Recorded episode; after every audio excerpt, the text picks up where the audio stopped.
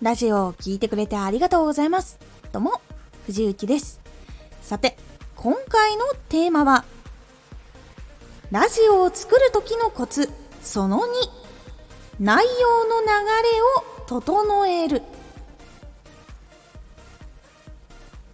以前にラジオを作る時の流れを決めたと思います。その流れからはみ出たりとか多すぎたりとかそういう部分を削ったりとかうまく整える方法をお伝えしていきます。このラジオでは毎日16時19時22時に声優だった経験を生かして初心者でも発信上級者になれる情報を発信しています。では本編へ戻りましょう。内容の流れを整えるっていうのを実は最初意識しないと結構型を決めていてもはみ出したりとか実はよく考えたらこれ別のラジオとして作れたなっていう内容とかが見つかったりするんです。一ラジオ一メッセージを守ろうとしてるんだけどあれちょっとなんかもう一つ入ってるみたいなこととかあとは流れが起承転結のはずなんだけどその点の部分が蛇行してなんか別の話を経由して戻ってくるみたいなこととか結構熱が入ったりとかあとは思いついた時に喋ったりとかってすると結構流れを変えてしまうことが多くあります。ではどのようにした方がいいのかっていうとまず原稿を作るのをおすすめします。で型をしっかりと作っておく。例えば前に伝えたオープニングってやってその後本編。で本編が起承転結が必要なものだったら起承転結って書いてそこに込み出しをつけていきます。ここではこの話ここではこの話ここではこの話ここではこの話。なので一つのテーマなんだけどその中での起承転結っていうのを込み出しにしてメモっていきます。そして最後エンディングでまとめどういうまとめをするのか。そして何をお伝えしてお別れするのかっていう流れをしっかりと整えておく。そしてそれを書いて自分の目で見るっていうのをすることで結構防ぎやすくなります。ですがもう一つやり方があって原稿を用意したんだけど話す時に結構いろんな話をしちゃったっていうことがあったりとかもしくは原稿なしで収録してる方もいらっしゃると思います。その場合は自分が収録した音声自分が話した内容っていうのを聞いてみてください。そして聞くだけだとなかなか気がつきにくいので自分が喋ったことを大変なんですが文字起こししてください。文字起こしすると自分があこれ余計なこと言ってるかもしれないとかあこれ結構いろんな話してたとか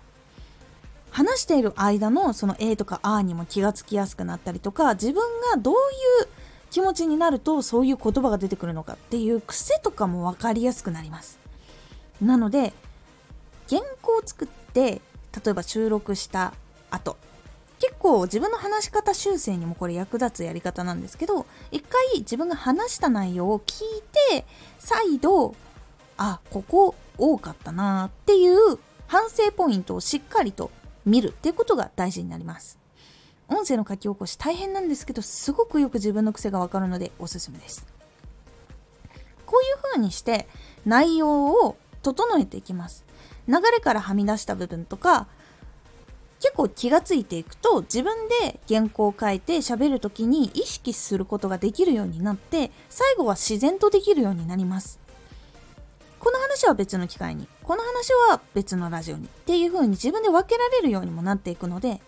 そしてこの話をすると長いかもしれないみたいなところも自分で分かるようになっていくので最初大変なんですけど原稿でちゃんと型にはめてみる。そして喋ったのを聞いて文字起こししてみる。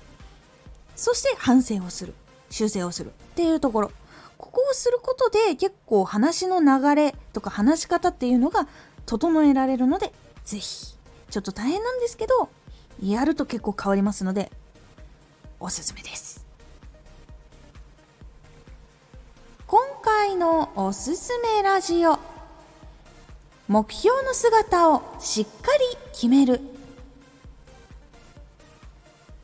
目標の姿目標のイメージ目標のやりたいこと。